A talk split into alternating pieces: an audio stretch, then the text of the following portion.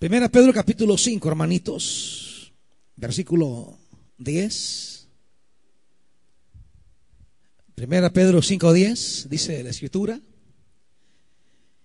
Y después de que ustedes hayan sufrido un poco de tiempo, Dios mismo, el Dios de toda gracia, que los llamó a su gloria eterna en Cristo Jesús, los restaurará y los hará fuertes, firmes y estables. A Él sea el poder por los siglos de los siglos. Amén. Padre, necesitamos entender el sentido de las cosas que llegan a nuestra vida y a veces nos hacen sufrir. Que la experiencia del sufrir cumpla en nosotros los propósitos de tu gracia. Para que el corazón nuestro no termine confundido ni amargado, ni desalentado, ni desorientado,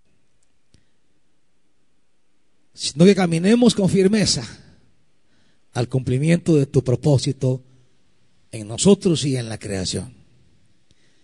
Padre, háblanos, enséñanos que el amado Espíritu Santo nos guíe en la escritura. En el nombre de Jesús. Amén. Siéntese, amados.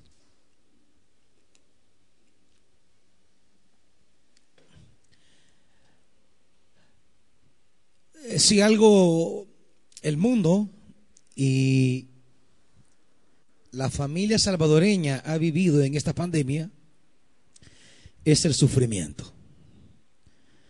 El sufrimiento que va parejo desde gente muy adinerada hasta gente muy pobre. Desde gente con gran formación académica hasta gente que no puede ni leer. La pandemia ha tocado toda clase de personas desde pastores muy consagrados a Dios y muy dedicados a su obra, que ya partieron para estar con el Señor, hasta gente rebelde, negativa y distante de Dios. La pandemia ha traído sufrimiento. Y esta escritura que hemos leído tiene relación con nuestra realidad porque habla del sufrimiento, versículo 10. Y después de que ustedes hayan sufrido, de las cosas que la escritura quiere dejarnos bien clara, esta mañana, hermanos y hermanas, es que la gracia de Dios no nos evita el sufrimiento. Y esto tenemos que recalcarlo y enfatizarlo porque desde los Estados Unidos hemos recibido un evangelio de la comodidad, un evangelio que nos ha enseñado que el sufrimiento no es parte eh, eh, de la experiencia de los hijos de Dios. Es más, muchos pastores en esta hora de la pandemia se vieron confrontados con la realidad porque desde el principio tenían un discurso que los pastores no vamos a ser tocados por este virus, que el verdadero pueblo de Dios no será eh, tocado por esta pandemia. Y con aquella, digamos, con aquel discurso muy, muy animoso, declararon a la iglesia que que ningún verdadero hijo de Dios iba a ser víctima de este virus. Y de repente comienzan las estadísticas de muertes pastorales que ya van sobrepasando los 100 solo en El Salvador. 100 pastores y pastoras. ¿Y qué decir de miembros de iglesias miembros muy comprometidos, muy cercanos al corazón de Dios y que, y que sufrieron la muerte y que sus familias sufren la separación. Y estos pastores han tenido que, como, como la ligosa cuando le ponen salva, que retorcerse y, a veces retorcer las escrituras para, querer defender a Dios, para, querer defender la escritura. No, hermanitos, no necesitamos defender a Dios ni defender la Biblia. Si algo queda claro en la Biblia es que el sufrimiento es parte de la experiencia de todo ser humano. Nadie está libre de ello. Por más que estemos bajo la gracia de Dios, no evitaremos el sufrir. El sufrir es parte de la experiencia humana. Si bien la Biblia no habla acerca de ni las causas, ni, ni cómo realmente aconteció el sufrimiento en la vida humana, pues la Biblia no ahonda demasiado en, querer hablar del génesis del sufrimiento, pero sí constata a lo largo de toda la Biblia que el sufrimiento es parte de todos. Ha sido parte de los profetas, ha sido parte de naciones impías, ha sido parte de Israel, ha sido parte de falsos profetas, de apóstoles, de enemigos de la iglesia. El sufrimiento llega a todos. ¿Y, y cuál sería entonces el aporte que Dios en la gracia nos otorga.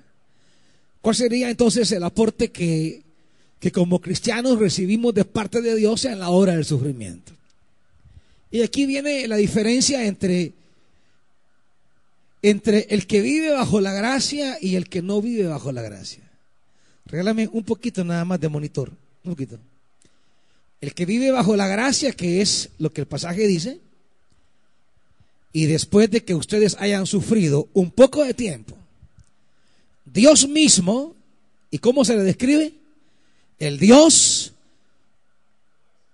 de qué hermanos? ¿Están dormidos o qué pues? Versículo 10. El Dios de toda gracia. Esa es la manera como se le describe. ¿Qué diferencia hay entonces en vivir bajo la gracia a no vivir bajo la gracia. En principio, en principio, el texto al decir ustedes hayan sufrido, hey, dame más monitorigo. Uno, uno, dos, tres, uno, uno, uno, dos, tres. Dale, hijo, un poco de brillo. Uno, uno, dos, tres. Muy bien, ahí, ahí. Al indicar y al señalar y dirigirse a la iglesia y le dice, ustedes hayan sufrido, está dando por sentado que por muy cristianos que sean y por muy bajo la gracia que se encuentren, van a sufrir. Así que nadie esté creyendo que seguir a Jesucristo nos exime del sufrimiento son los norteamericanos que se inventaron un evangelio que exilia el sufrimiento de la experiencia cristiana. Son los norteamericanos con esa cultura de la comodidad, que es una cualidad de la sociedad norteamericana, y usted lo puede ver en sus vehículos, lo puede ver en sus edificios, lo puede ver en, en toda la realidad norteamericana. La comodidad porque ese es un valor para ellos. Y ese valor de la comodidad lo transfirieron al Evangelio. Y nos hablan de un Evangelio en el cual toda experiencia dolorosa ha sido quitada. Y como somos consumidores de todo lo que viene del norte, aquí en la cantidad de pastores también han enseñado a la iglesia que el sufrimiento no es parte de la vida de los creyentes verdaderos. Y claro, esto se conflictúa porque tarde o temprano todos nos vamos a enfrentar con el sufrimiento, todos. Y lo que resulta con estos hermanitos es que no tienen ni la comprensión ni las herramientas espirituales adecuadas para interpretar, entender, vivir el sufrimiento de tal manera que éste provoque en nosotros lo que la gracia de Dios quiere que provoque.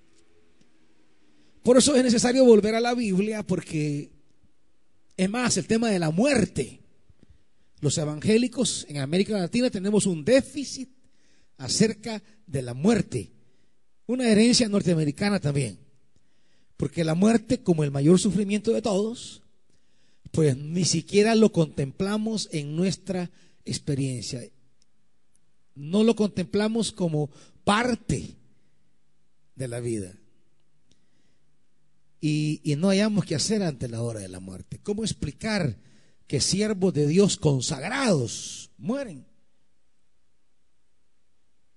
Que, que, que tanta gente buena en las iglesias ha muerto.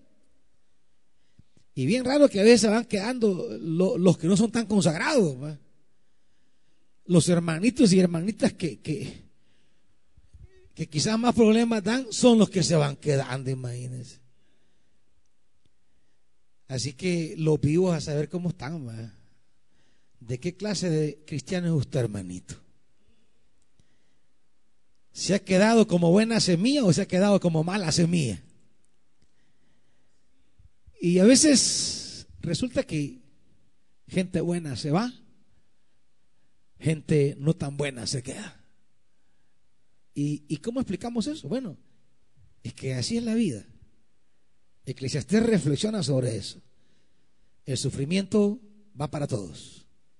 La gracia de Dios no, no nos libra del sufrimiento han muerto pastores muy, muy buenos pastores. Y los que, y los que nos hemos quedado quizás no somos tan buenos como ellos. Porque los que nos hemos quedado no nos hemos quedado porque somos mejores que ellos, hermanitos. No, han muerto siervos de Dios y siervas de Dios bien obedientes, entregadas, cercanos al corazón de Dios. ¿Y, cómo explicamos eso? La Biblia no explica eso. La Biblia simplemente dice que la realidad del sufrimiento es parte de nuestra vida. Y entonces, ¿qué aporta la gracia? ¿Qué aporta la gracia de Dios a la experiencia del sufrimiento? ¿Qué me aporta Dios y su gracia a mí en la hora del sufrimiento? ¿Cuál es el beneficio de estar acobijado bajo las alas del Padre? No es evitar el dolor. No es alejar el sufrimiento. No. La gracia tiene una finalidad que Pedro la describe en cuatro verbos. Lo que la gracia aporta a nuestra vida en la experiencia del sufrimiento Dice Pedro, en el caso de la, de la NBI, dice, los restaurará, los hará fuertes, los hará firmes y los hará estables. Dice la reina Valera, los perfeccione, los afirme, los fortalezca y los establezca. La gracia entonces no nos inmuniza ante el sufrimiento. No, la gracia busca cumplir en nosotros propósitos positivos de cara a la vocación, de cara al llamado, de cara a lo que Dios quiere de nosotros. De una experiencia del sufrimiento, de la pérdida de su papá, de su mamá, de su esposa, de su hijo, de su abuela, de su sobrino, de un hermano, de un pariente, de un vecino y de un amigo, de la pérdida de sufrimiento, de la muerte de un ser amado, solo hay dos resultados. El resultado de la gracia, que es el que Pedro quiere explicarnos, y el resultado de no vivir bajo la gracia, que es que el que el sufrimiento convierte nuestro corazón en amargado, en frustrado, en triste, en apagado, en deprimido. El no, el no entender el sufrimiento en la perspectiva de la gracia de Dios hace que nuestra vida sea lo contrario. Es decir, que en lugar de restaurarnos, que es un verbo que ya hemos explicado en otros contextos, el verbo de Marcos y de Gálatas 6, el verbo de remendar las redes, porque están rotas, quiere decir que en lugar de ser remendados, quedamos más rotos. Si no estamos bajo la gracia, en lugar, en lugar de, de, de sanar heridas, de curar fractura, de remendar lo roto, quedamos más rotos. Quedamos más despedazados. ¿Me entienden, hermanitos? Al no vivir bajo la gracia, el sufrimiento nos despedaza. Y así anda mucha gente hoy día ante la pérdida de sus seres amados. Andan en su interior quebrados, dañados, rajados.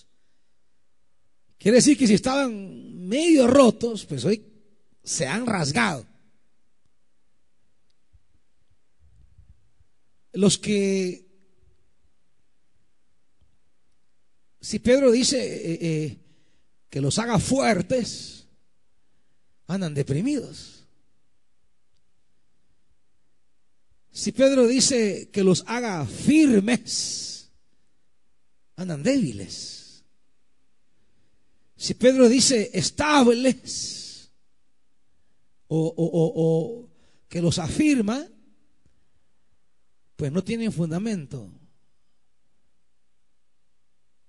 Andan probando de todo para calmarse ese, ese dolor.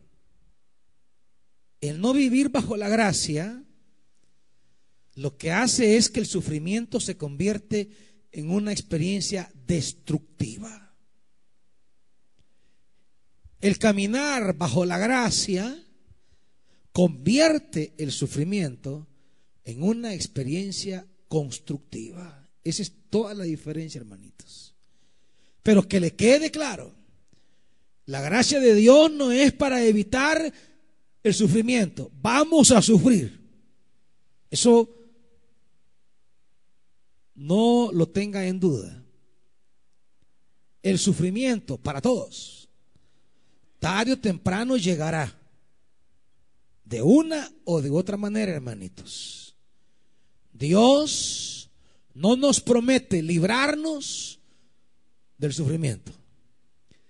Dios en su gracia nos promete convertir ese sufrimiento y ese dolor en una experiencia constructiva en nuestra vida.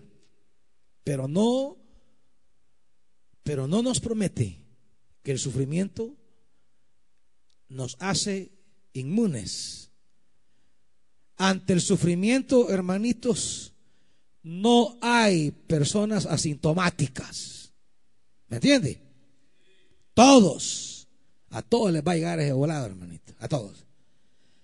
El dolor, el sufrimiento les va a llegar de una o de otra manera. Y deben entenderlo porque todavía la gente sufre más cuando le han metido una teología equivocada en la cual le han dicho que el sufrimiento no es parte de nuestra vida y entonces el sufrimiento se hace mayor. Porque ya no solamente es el sufrimiento emocional o físico, sino que se vuelve un sufrimiento espiritual. El sufrimiento se vuelve completo.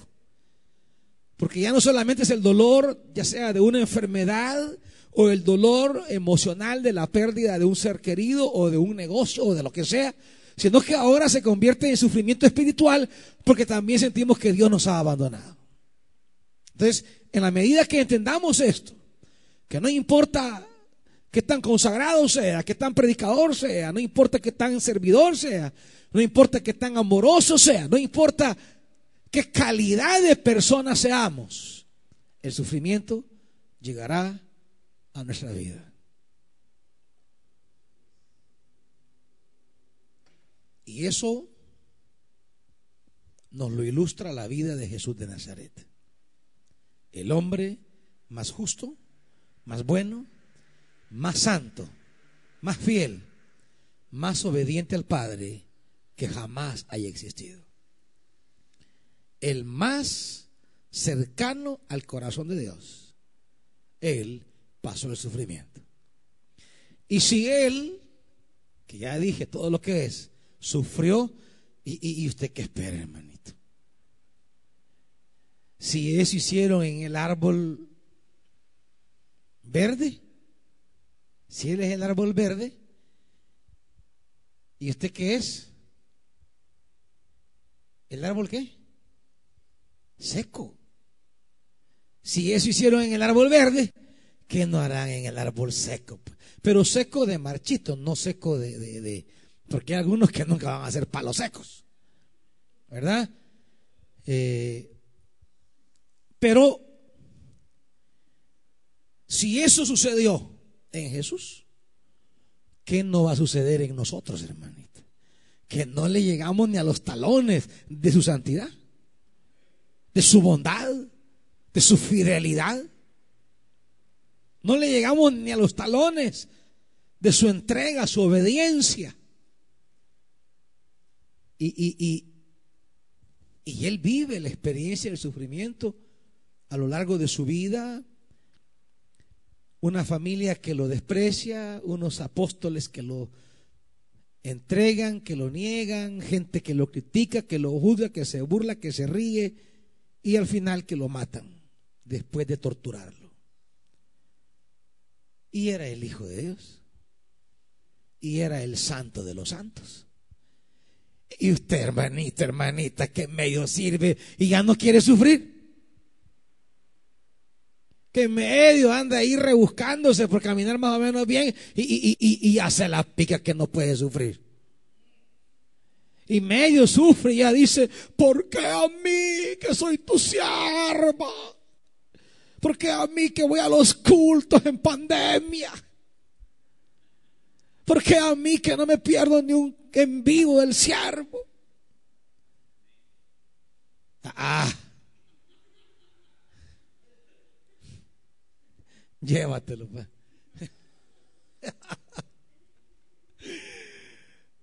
¿Por qué a mí?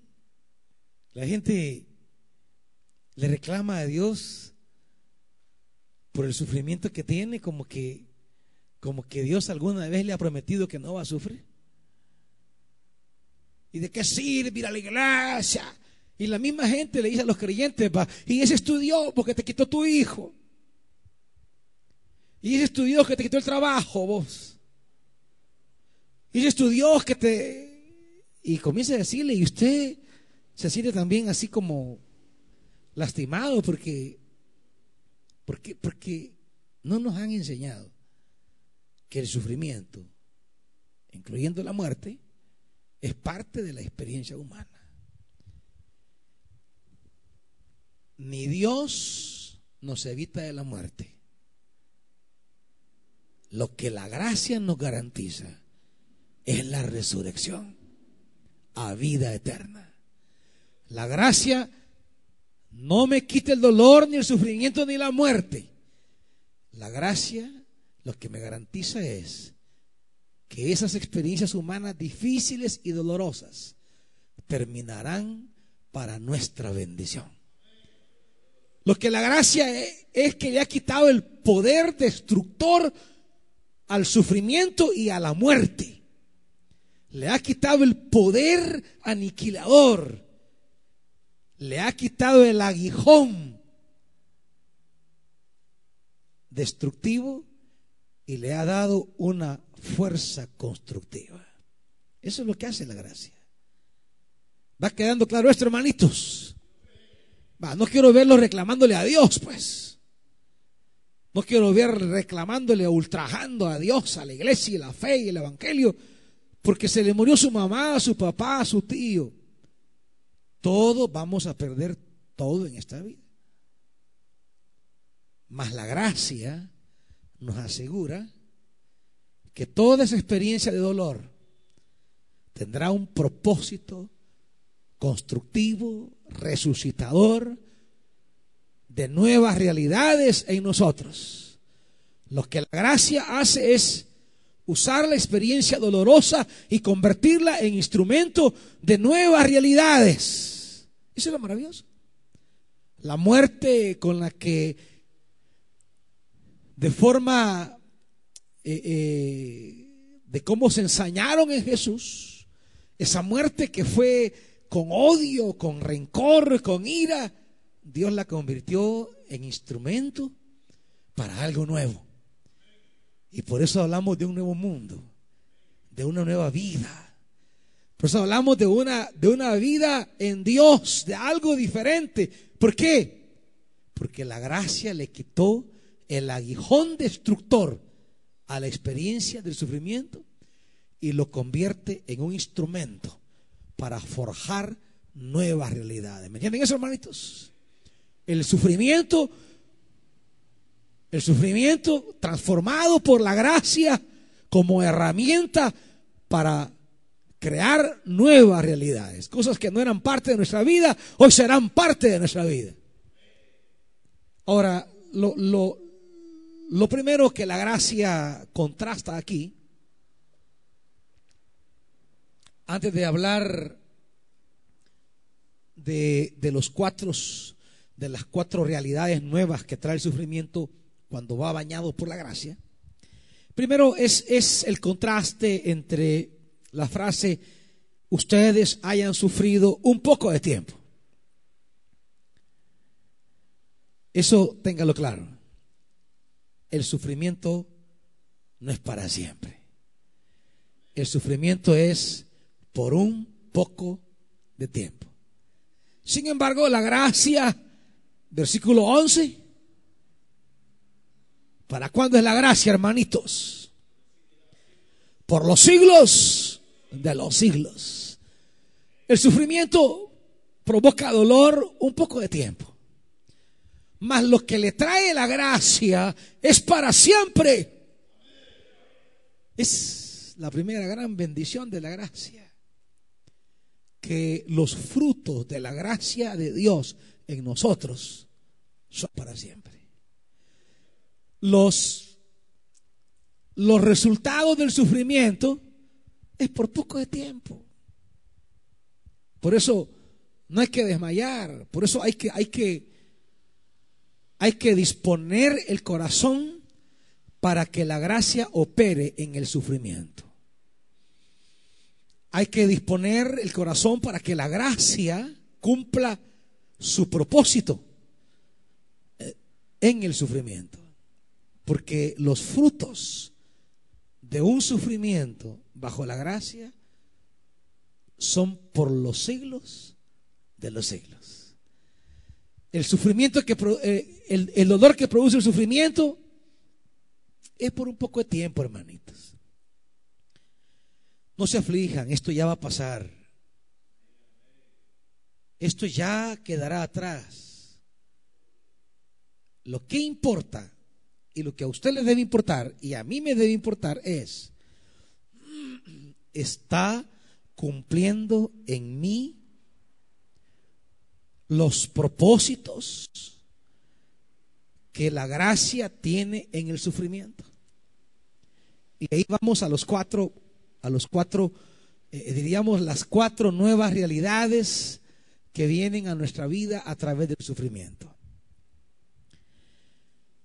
Primera, primera realidad que provoca la gracia cuando transforma el sufrimiento, dice la, la NBI, los restaura restaurará. La Reina Valera dice, los perfeccione. Y ya ahí habla de el primer sentido. Este verbo es el verbo griego que traduce reparar fracturas. Cuando hay fisuras, una fisura, una fractura, nos impide desenvolvernos de manera adecuada. Como el pasaje que le citaba de Marcos 1, acompáñeme. Marcos 1, 19. Un poco más adelante vio a Jacobo y a su hermano Juan, hijos de Zebedeo, que estaban en su barca, ¿qué? Remendando las redes. Es el mismo verbo que usa Pedro para hablar del primer fruto del sufrimiento bañado por la gracia. Perfeccionar o restaurar. ¿Qué quiere decir esto? Bueno, se restaura. ¿Qué es lo que se restaura, hermanitos? ¿Ah? ¿Cuándo se dice que se va a restaurar algo? Cuando está desgastado. ¿Qué más? Cuando está quebrado. ¿Cómo? Fracturado. Ya lo dije, pero otra. Cuando dicen obra en restauración. ¿Cómo? Está caído. Ubicar la cámara, mira Pedrito, ve. Estar viendo la bicha, hombre. Hay obras en restauración. ¿Cuándo se restaura una pintura? Ah, va perdiendo los colores, la fidelidad. Una pared, cuando se restaura, está rajada por un terremoto, quedó de lado, todo está embeleque. Entonces lo van a restaurar. Lo van a reforzar para que la pared cumpla su propósito. Esto es lo primero. Restaurar una red es remendarla. ¿Qué sucede si usted sigue pescando con una red rota? Dígame. ¿Cómo? Se escapan, no va a pescar nada. La restauración nos permite cumplir nuestra función, aprovechar nuestra función, aprovechar dones, capacidades, cualidades, aprovechar habilidades que tenemos. Quiere decir que si yo no experimento restauración, yo iré por la vida echando todo a perder. ¿Por qué? Porque tengo actitudes, mentalidades, sentimientos, costumbres, pensamientos, que todo lo echo a perder. Y usted lo ve que hay personas así. Vaya, encárgate de esto. No lo echas a perder. Ya los dos días, mire, jefe, que la regué, venga a ver aquí. Te voy a poner ahora ya. Y su vida es un círculo vicioso de fracasos. Y su vida es un círculo interminable de realidades materiales, relacionales, de pérdidas. Personas que son un inventario ambulante de pérdidas. Todo lo echan a perder. ¿Por qué? Porque están rotos. Rotos de la mente, del corazón, del alma, del espíritu. Y todo lo van arruinando. Todo lo van dañando. Nunca construyen nada con sus buenas habilidades que le han sido dadas, comienzan a hacer cosas bonitas y de repente, ¡pum!, lo echan a perder. Tienen esa habilidad especial de destruir las cosas que se aman en la vida. Tienen esa habilidad de herir, de dañar a las personas que los estiman. tienen esa habilidad para emprender y para destruir. Tienen esa habilidad para romper a su alrededor porque ellos están rotos. Porque ellos están dañados y de manera espontánea y natural van dañando todo lo que hay a su alrededor. Y eso es válido para hermanitos, para servidores. Bueno, este hermano Francisco, que es psicólogo, que sabe todo el daño que alguien que está en su interior dañado va provocando. Son victimarios porque fueron víctimas y no han logrado enmendar su pasado de víctima, de ser dañados y lastimados. Y por eso van por la vida dañando y lastimando. Hay muchos que están echando a perder sus ministerios, que han tenido diferentes oportunidades en diferentes espacios y siempre vuelven a regarla una y otra y otra y otra vez. ¿Por qué? Porque están mal adentro. Está mal adentro. Llevan amarguras, resentimientos, enojos, incomodidades. Se han dejado romper.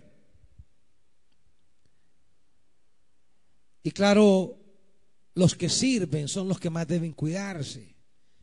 Porque la experiencia del servicio tiene muchas piedras, muchos palos donde la red se rompe. Porque la única red que no se rompe es la que no se usa. La que está guardadita.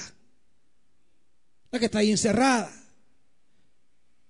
Pero cuando el pescador tira las redes y estas llegan al fondo, ahí se van a trabar en, en diferentes cosas. Y cuando las jalan para que se extraen, la red se rompe. Y una red rota siempre será inútil para su propósito. ¿Qué hace el pescador? Bueno, no bota la red porque la quiere seguir usando. ¿Qué hace? Remendarla, restaurarla. El problema de los servidores y servidoras es que la experiencia del servicio en algún punto le rompe la red. Todos, todos los que están aquí y los que me están escuchando. Usted es servidor y servidora y un día la red se rompió o está rota o se romperá. ¿Y saben cuál es el problema? El problema es que nunca permiten la restauración de la red y andan sirviendo con el corazón enfermo, amargado, lleno de odio, de rencor hacia esa persona que le rompió la red. ¿Me está oyendo, iglesia? ¿Y qué ocurre? Anda predispuesto. Cualquier palabra que le dicen, usted reacciona con amargura. Ni bien ha terminado el líder de decir algo y usted ya tiene una respuesta de malcriadeza en la boca ya lleva una actitud contraria a la orden que recibió. Ya lleva una indisposición. ¿Por qué? Porque tiene rota la red. ¿Y sabes qué ocurre? Andar sirviendo con la red rota es echar a perder los frutos de su servicio. Puede tirar la red todo el día y no va a pescar nada porque tiene un orificio donde lo que pesca se echa a perder. Hermanitos, hermanitas con una red rota, echan a perder los frutos de su servicio. Y bien bonito, porque Se tiran como red una y otra y otra vez y dice, ¿cuánto sirve ese hermano? Sí, pero no recoge nada. Ey, esa fulano cómo anda, pues sí, sí, pero no recoge nada. ¿Por qué? Porque todo lo bota por esa fisura, esa fractura, esa rotura que tiene. Y todos tenemos algo que no está bien, todos. Todos tenemos algo que echa a perder lo que hacemos, todos. Ahora, la gracia, lo que la gracia nos aporta, lo que la gracia nos da, es que Dios transforma el sufrimiento en un instrumento de remendarnos. Es en el sufrimiento que somos remendados. ¿Me entienden, hermanitos? Es ahí donde Dios mete sus agujas. Usted sabe que lo tienen que coser en una herida y que lo tienen que poner anestesia porque que lo estén cosiendo duele. ¿Me entienden? Es un dolor, pero es un dolor de restauración. La restauración duele. Ser cosidos por Dios duele, pero ya es un dolor para ser restaurados no es el dolor de la ruptura, no es el dolor de la quebradura. Toda, todo proceso de sanidad es incómodo. Se quiebra la pata, ahí tiene que andar tres meses con un yeso que ni, ni moverse puede, le genera incomodidades, pero es sanidad. Mientras nosotros estemos desperdiciando la experiencia del sufrimiento como instrumento de restauración y en lugar de disponer el corazón en la hora del sufrimiento, porque todo aquí tiene que ver cómo usted entiende el sufrimiento. Si usted confía en la gracia de Dios, que puede ser el dolor más grande, pero está bajo la gracia. La pérdida más difícil, pero sabe que está bajo la gracia. O usted sale de esa gracia y comienza a despotricar sus sentimientos. El autor de Lamentaciones nos da la actitud. Acompáñeme a Lamentaciones. Mire, mire lo que él piensa en la hora del dolor.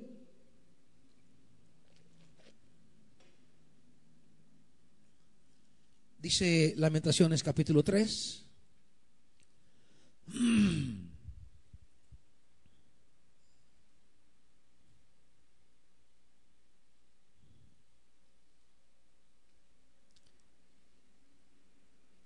Capítulo 3, Lamentaciones 3, 25.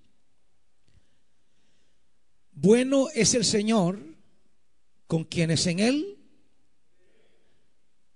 la confianza en medio del sufrimiento. No lo entendemos. No sabemos por qué.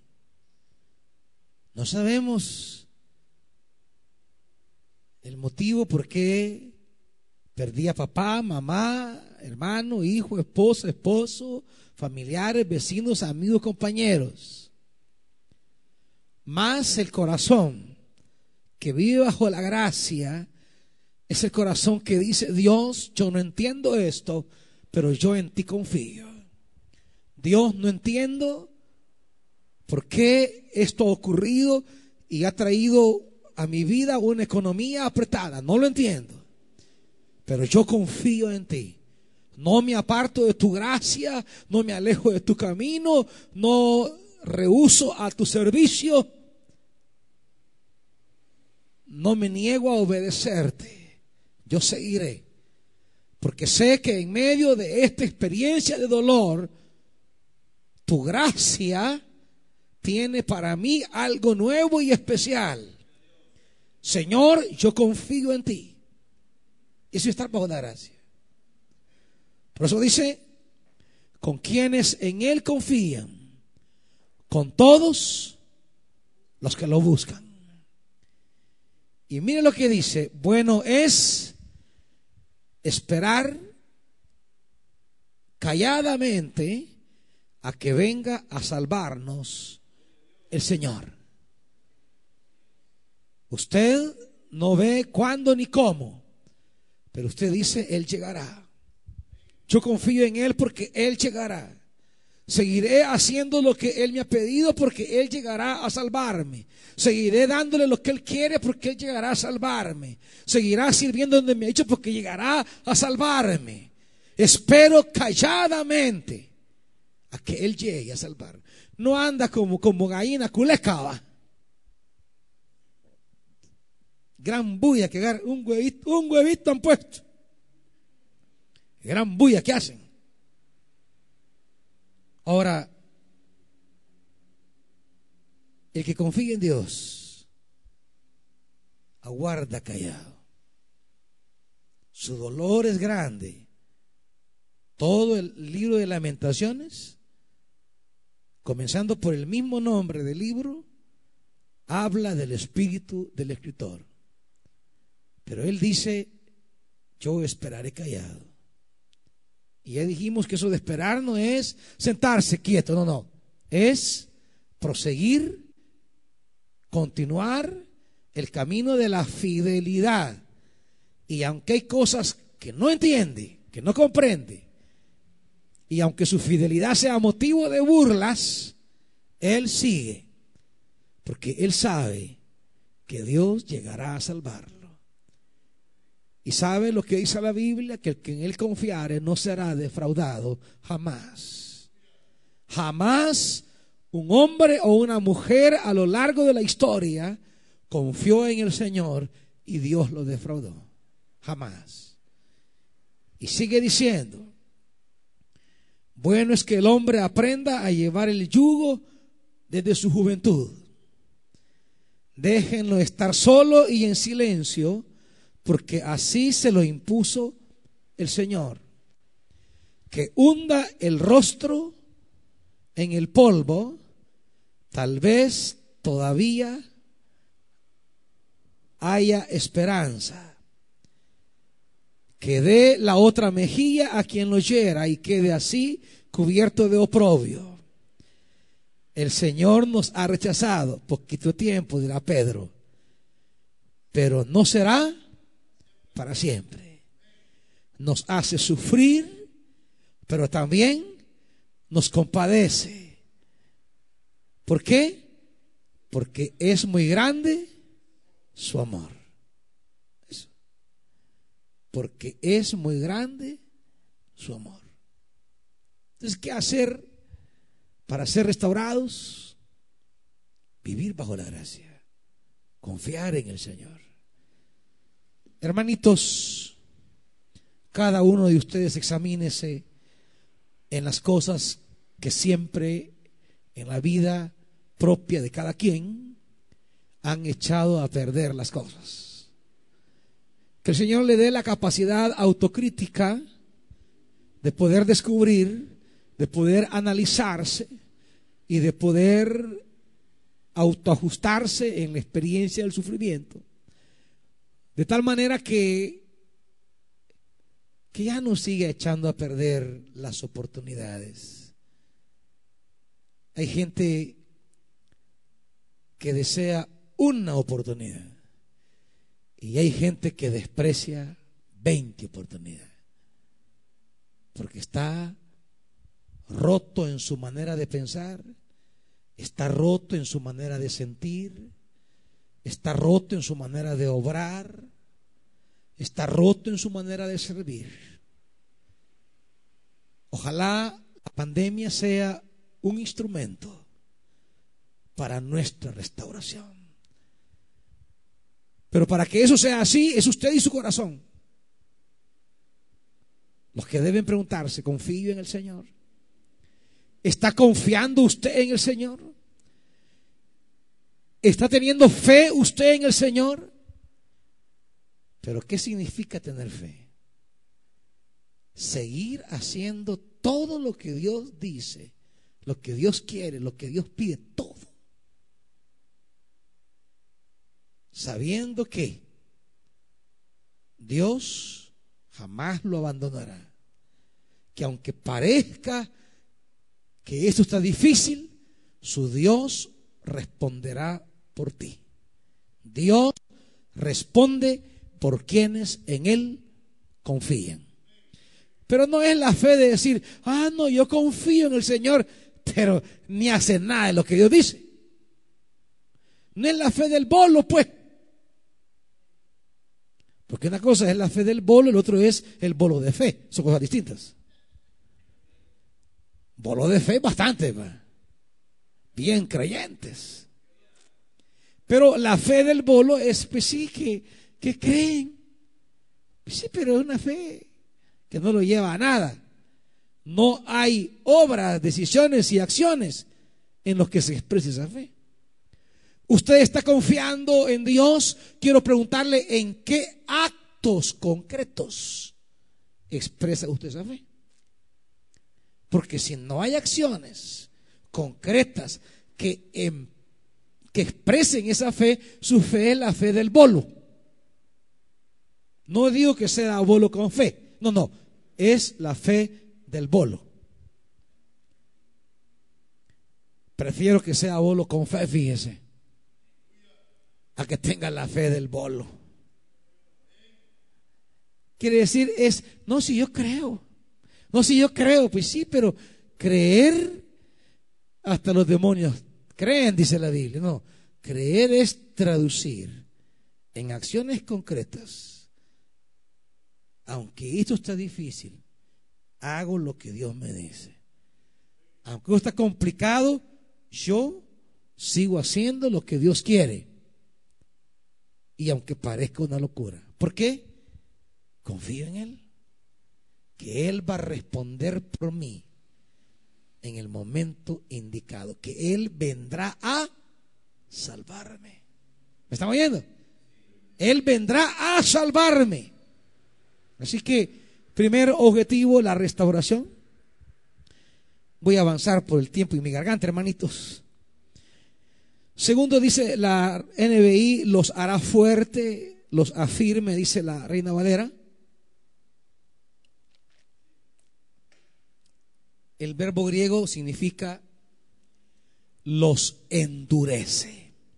Es para hablar, este verbo era para hablar de aquellas cosas duras como el granito, el diamante, que se vuelven duras. Nada los quiebra. El sufrimiento nos hace como el diamante. Nos hace como el material, ¿cómo se llamaba el de aquel de, de, de, la garra? Pues el adamantium va. Como el adamantium. En la vida cristiana empezamos como leche, todos aguados. Pero el sufrimiento guiado por la gracia nos va haciendo fuertes. Todos empezamos, todos tembeleques. Así empezamos la vida cristiana. Nadie se sienta mal por eso. Todos empezamos tataratas. Pero, pero, nos vamos consolidando. El sufrimiento, guiado por la gracia, en respuesta a un corazón que confía, que se mantiene firme. El sufrimiento provoca en nosotros una templanza, una robustez. Nada nos quiebra. Hoy día que hay muchos cristianos de papel, va con cualquier cosa se rompe. Así como la película La Casa de Papel, hay, hermanitos de papel.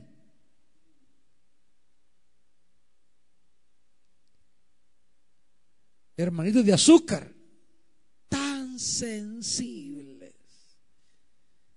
Con una cosita, ya van, ya no van a ir a la iglesia. También que iba. A mí me gusta, pero, o sea, cualquier cosa los hace retroceder. ¿Por qué? Porque les falta fuerza.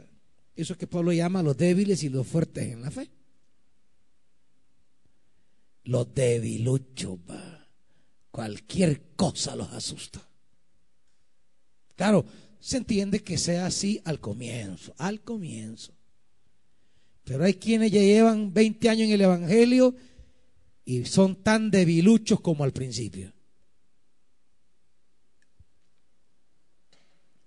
Hay gente que todavía tiene, todavía tiene la posibilidad de volver atrás porque no tiene la solidez que debería tener. Y hay gente, hay en iglesia aquí gente que, de esa gente que le hacen que ve venir cosas que pasan, que llegan, y ahí están, miren, inamovibles. Nada los quiebra. Ni siquiera un rasguño les hace la ofensa, pues. Son diamantes. Y ya oyó lo que dijeron de usted. Sí, pero no, eso no me hace nada. Y ya sabe lo que andan hablando de usted. Sí, pero este camino del sufrimiento lo convierte a uno en diamante. Porque de uno pueden hablar sin razón y hasta con razón también. Y si no somos perfectos, pero hablen con razón o sin razón. No, no, no, no nos va a rayar. No nos va a doblegar. No nos va a hacer retroceder. Yo le preguntaría a todos aquí y a los que me oyen, ¿de verdad tienen una vida cristiana inquebrantable? ¿De verdad será que no va a ocurrir nada que lo haga retroceder?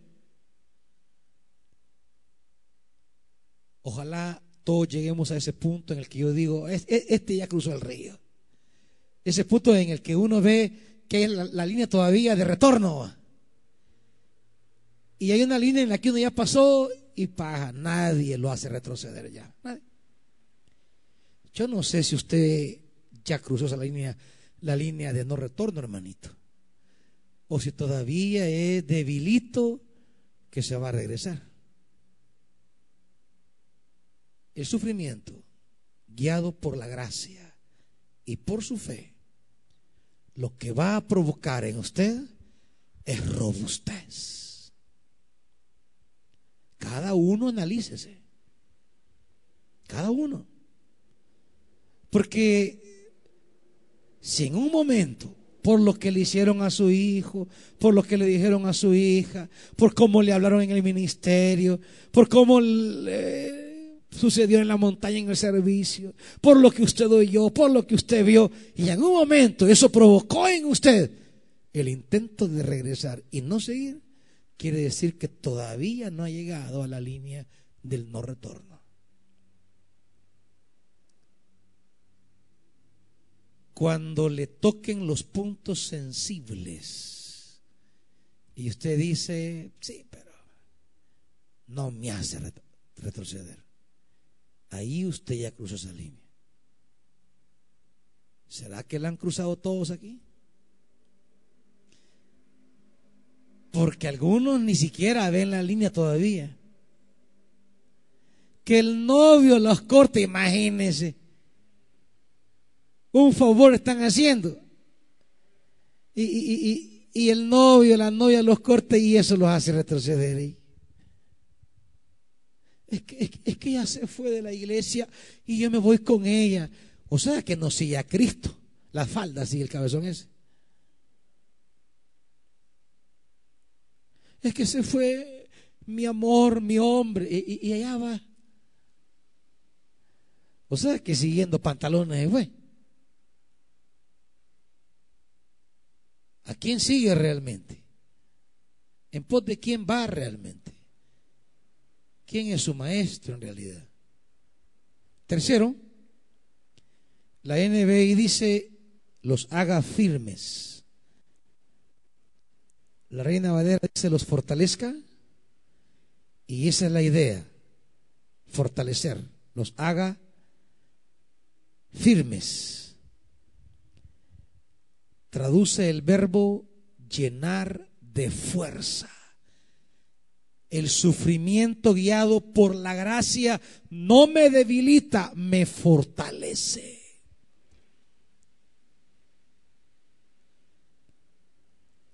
Si la gracia no guía tu sufrimiento, te vas a debilitar.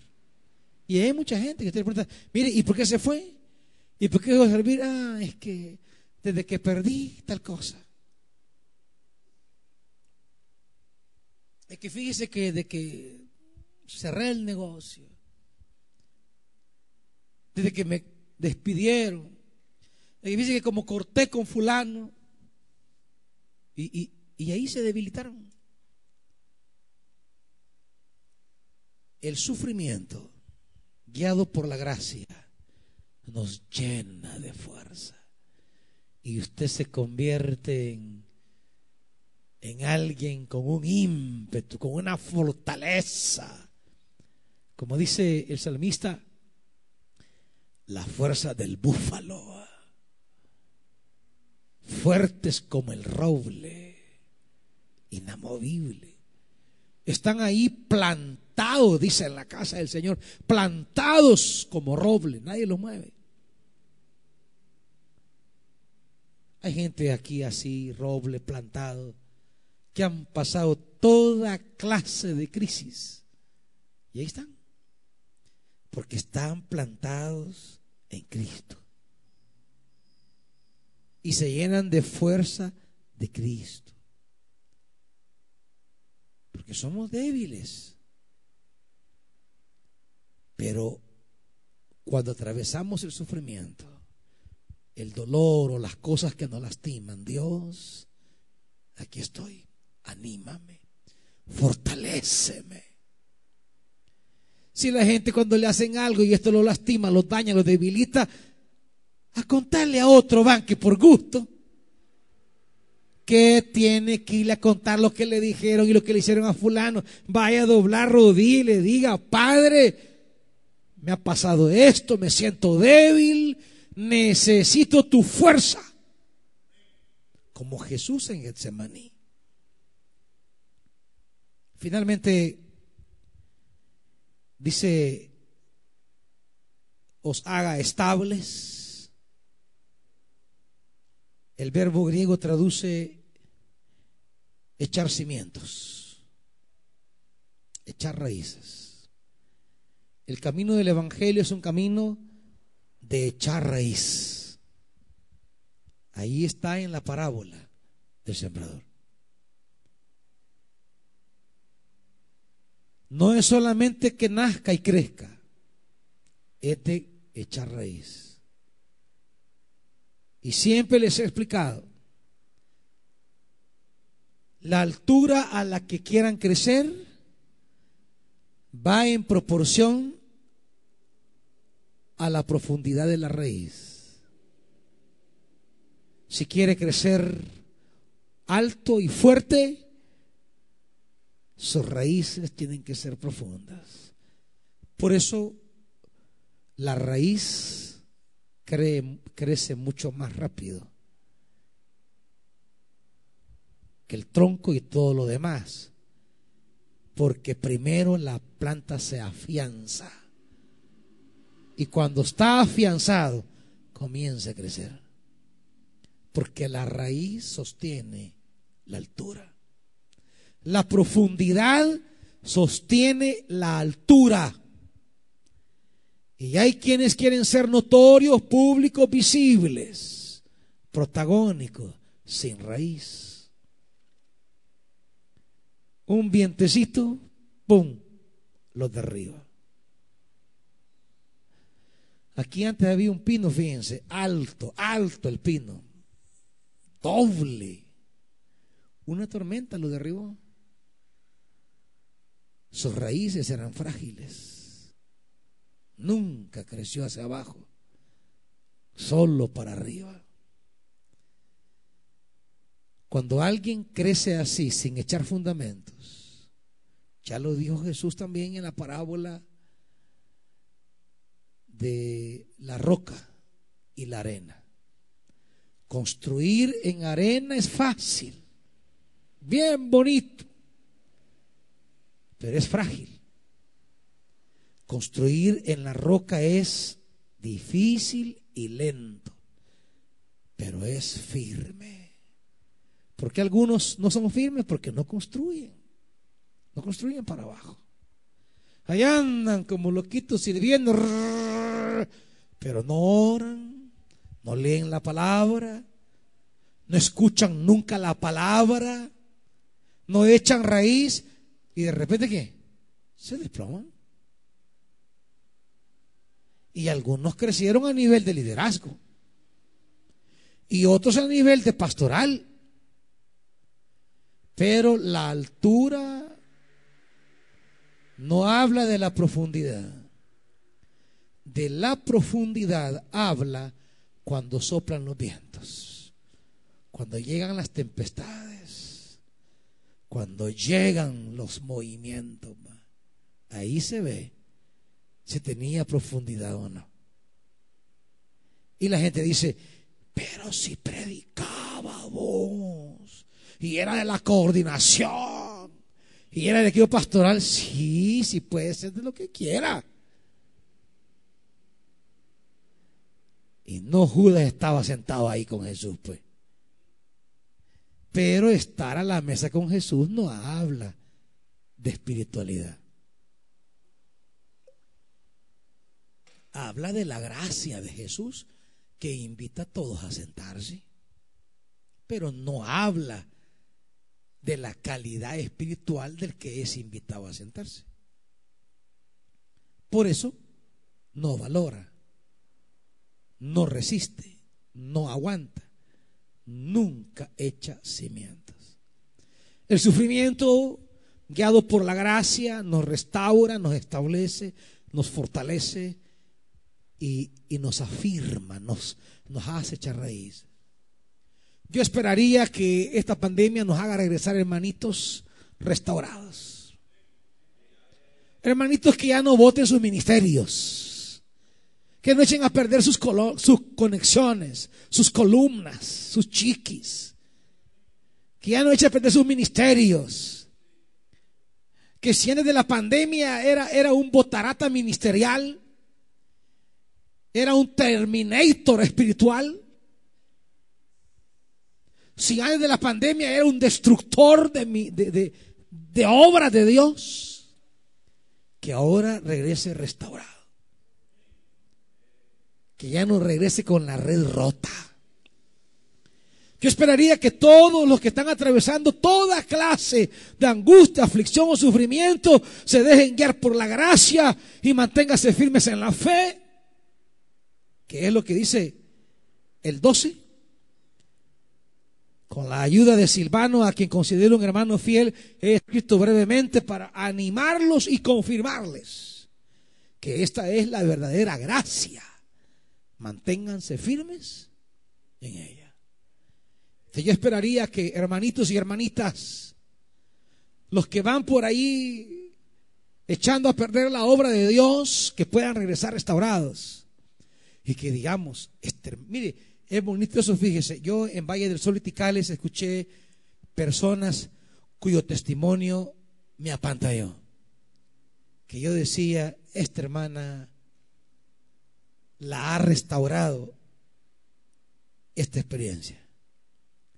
este hermano está restaurado. O sea que ya no es el mismo, el, eh, el mismo destructor, pues, que se ve, se ve que ahora es instrumento de restauración porque Él ha restaurado. O sea, esa gente que anda sanando, curando, restaurando, siendo puente para la comunión, para la armonía, para el crecimiento, porque Él ya fue restaurado.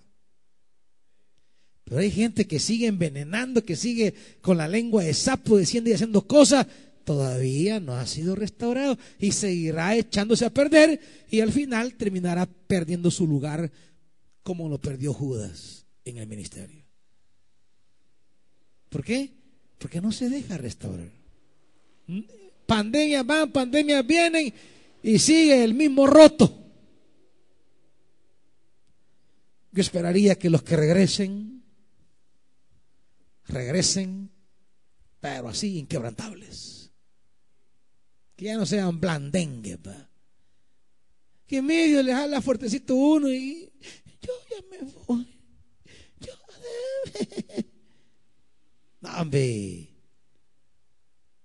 Inquebrantables. Siempre recuerdo a la hermana Florida, la abuelita de mi hermano Francisco y hermano Josué. Ella siempre decía, a mí, si el pastor me echa de la iglesia y me saca la cera, yo me vuelvo a meter, decía. Y cada vez que me saque, me vuelvo a meter. O sea, hay gente que tiene una fortaleza, un carácter. Pero aquí en medio eh, me han echado del ministerio. Y, ya, aguados. Cristianos de azúcar, una llovizna los desarmó. Yo esperaría que los que regresen después de la pandemia, porque no todos van a regresar, les voy a decir. Algunos se los va a llevar la pandemia física o espiritualmente. Y otros van a venir. La pandemia va a traer a otros. Pero yo lo que quiero es que los que regresen, regresen endurecidos y que nada los haga quebrarse en la causa del Evangelio. Que nada. Yo quiero que los que regresen regresen llenos de fuerza. Mire, tomemos la pandemia como un regalo de Dios a los que estaban cansaditos ya. Agarren fuerzas y digan, aquí vengo con todo, hermanitos. Díganme dónde hay que ir. No quiero de esos que vienen hasta caminando. Hasta caminar para entrar a la casa de Dios, mano. Y para servir todos aguados. Y están bichos. ¿Hicieron para qué esta cosa? Ah. O sea, una, una dejadez, una desidia. No, que lo tomemos. Eh, yo aquí estoy listo. ¿Qué hacemos? ¿A dónde vamos? ¿Dónde predico? Gente que regrese con una energía para darle con todo.